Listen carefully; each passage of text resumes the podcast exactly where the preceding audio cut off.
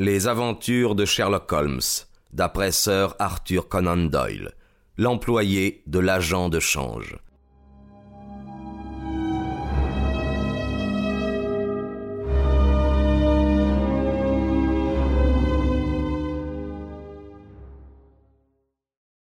Peu de temps après mon mariage, j'avais acheté une clientèle dans le quartier de Paddington. Le vieux monsieur Farcar, qui me l'avait cédé, avait été autrefois un excellent praticien de médecine générale, mais son âge, compliqué d'un mal qui ressemblait à la danse de Saint-Guy, avait éloigné les patients de son cabinet. Rien d'anormal, n'est-ce pas, à ce que le public parte du principe que l'homme qui fait profession de soigner autrui doit être lui-même en bonne santé. Beaucoup de gens se méfient du médecin dont les remèdes sont inefficaces pour son propre cas. Au fur et à mesure que déclinait mon prédécesseur, sa clientèle tombait. Quand je pris sa succession, elle était descendue de 1200 consultations annuelles à 300. Toutefois, j'étais jeune, plein d'énergie et j'avais confiance. Quelques années, j'en étais sûr, me suffiraient pour remonter la pente. Au cours des trois mois qui suivirent mon installation, je ne bougeais de chez moi que pour visiter mes malades. Je vis donc rarement mon ami Sherlock Holmes, qui ne se déplaçait presque jamais en dehors de ses affaires, puisque de mon côté, j'étais trop occupé pour me rendre dans Baker Street. Aussi fus-je surpris, certains matins de juin, lorsque, assis en train de lire la gazette médicale anglaise après mon petit déjeuner, j'entendis la sonnette, bientôt suivie de la voix de mon vieux camarade. Ah, mon cher Watson, s'écria-t-il en pénétrant dans le salon, je suis ravi de vous voir. J'espère que Madame Watson est tout à fait remise des petites émotions que nous avons connues lors de notre aventure du signe des quatre. Merci, oui, tous deux nous allons très bien, répondis-je en lui serrant chaleureusement la main. Et j'espère aussi, reprit-il en s'asseyant dans le rocking chair, que les soucis de l'exercice de la médecine n'ont pas entièrement détruit l'intérêt que vous portiez à nos petits problèmes de logique. Au contraire, répondis-je, hier soir encore je me suis plongé dans mes vieilles notes pour classer quelques-uns de nos résultats. Considéreriez-vous votre collection comme terminée, achevée, complète? Oh non, pas du tout. Je ne souhaiterais rien de mieux que de l'enrichir d'expériences nouvelles. Aujourd'hui, par exemple? Ah oui, aujourd'hui, si cela vous plaît. Et aussi loin qu'à Birmingham? Certainement, si vous le désirez. Mais la clientèle? J'assure celle de mon voisin quand il s'en va. Il est toujours prêt à acquitter ses dettes. Ah, alors voilà qui est parfait s'exclama Holmes en se laissant aller dans son fauteuil et en me regardant attentivement à l'abri de ses paupières à demi closes. Je m'aperçois que ces derniers temps votre santé n'a pas été brillante. Les rhumes de l'été sont toujours assez fatigants. J'ai dû rester à la chambre trois jours la semaine dernière à cause d'un coup de froid, mais je croyais que je n'en arborais aucune trace. En effet, vous paraissez remarquablement en forme. Comment alors avez-vous su que j'avais été souffrant? Vous connaissez mes méthodes, cher ami.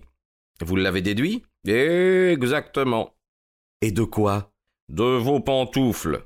Je considérais les pantoufles vernis neuves que je portais. Et comment diable Holmes répondit à ma question avant que j'eusse eu le temps de la formuler. Vos pantoufles sont neuves, dit-il. Il ne peut pas y avoir plus de quelques semaines que vous les avez. Or, les semelles que vous présentez en ce moment à ma vue sont légèrement roussies. Un instant, j'ai pensé que vous aviez pu les mouiller, puis les roussir en les séchant. Mais près de la cambrure, je vois un petit disque rouge de papier avec les hiéroglyphes du marchand. L'humidité l'aurait naturellement décollé. Vous vous êtes donc assis les pieds au feu, ce qu'un homme en parfaite santé n'aurait pas fait, même par un mois de juin aussi pluvieux que celui dont nous sommes gratifiés. Les raisonnements de Holmes avaient ceci de particulier. Une fois l'explication fournie, la chose était la simplicité même. Il lut ce sentiment sur mon visage, son sourire se nuança d'amertume. J'ai l'impression que je me déprécie quand j'explique, dit-il. Des résultats sans cause sont beaucoup plus impressionnants. Êtes-vous prête à partir pour Birmingham? Bien sûr, de quelle affaire s'agit-il?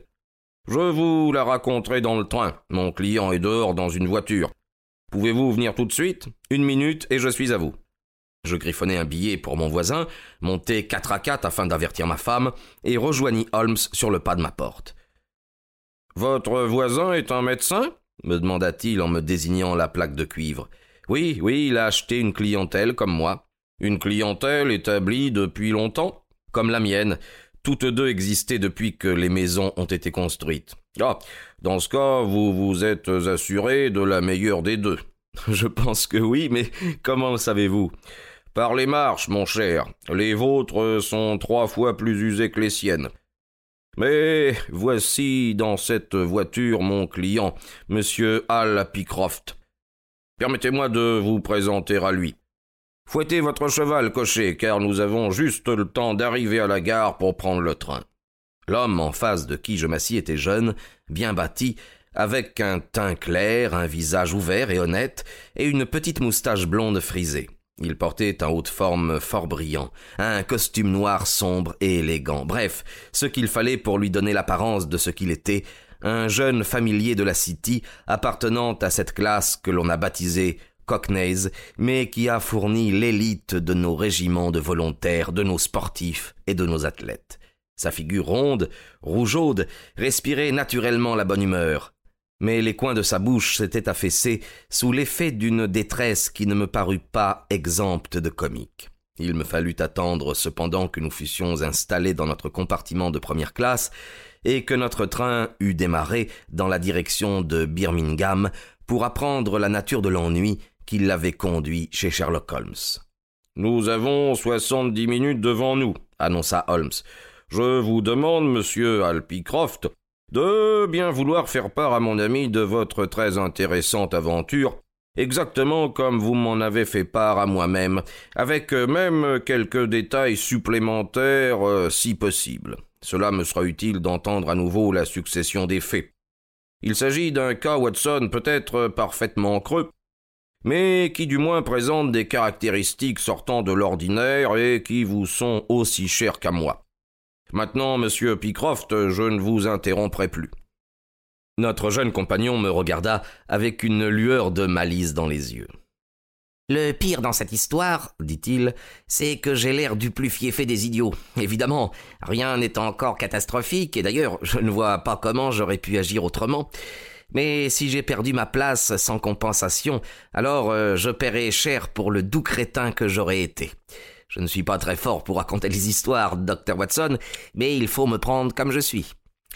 Je travaillais chez Coxon and Woodhouse, à Draper's Garden, mais au début du printemps, ils eurent un coup dur avec l'emprunt vénézuélien, comme vous vous rappelez sans doute, et ce fut une méchante faillite. J'étais resté chez eux cinq ans. Le vieux Coxon me délivra un fameux certificat quand survint le crack. Mais nous, les employés, au nombre de vingt-sept, nous fûmes tous sur le pavé. Je frappais à plusieurs portes, mais il y avait beaucoup d'autres types dans mon cas, et j'essuyais partout un fiasco complet. Chez Coxon, on me payait trois livres par semaine. J'en avais économisé environ soixante-dix, mais je commençais à en voir la fin. J'étais quasiment à sec. C'était tout juste si je pouvais acheter des timbres pour écrire aux petites annonces et des enveloppes pour y coller mes timbres. J'avais troué mes semelles à force de monter les escaliers des bureaux, toujours rien en vue. Finalement, je sus qu'il y avait une place libre chez Manson and Williams, le grand agent de change de Lombard Street. Les histoires de bourse, ça n'est peut-être pas votre rayon, mais je peux vous garantir que Manson and Williams compte parmi les maisons très prospères de Londres. À l'annonce qui avait paru, il fallait répondre par lettre. J'envoyai mon certificat et mon curriculum vitae, mais sans grand espoir. Par retour du courrier, je reçus une réponse m'informant que si je me présentais le lundi suivant, je pourrais immédiatement entrer en fonction à condition que mon aspect extérieur fût satisfaisant. Personne ne sait comment ces choses-là se décident. Il y en a qui affirment que le directeur se contente de plonger sa main dans le tas et de prendre le premier nom qui sort. En tout cas, le mien était sorti. Rien ne pouvait me faire davantage plaisir. Pour appointement de début, on me proposait une livre de plus par semaine que chez Coxon, avec des fonctions à peu près analogues.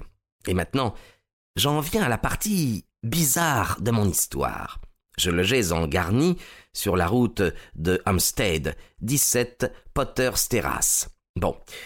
Le soir même du jour où j'avais reçu ma promesse d'emploi, je fumais un cigare le cœur en paix lorsque la propriétaire monta dans ma chambre avec une carte de visite sur laquelle je lus Arthur Pineur, agent financier. Je n'avais jamais entendu parler de ce Pineur, et je me demandais bien ce qu'il pouvait me vouloir, mais naturellement je le fis monter.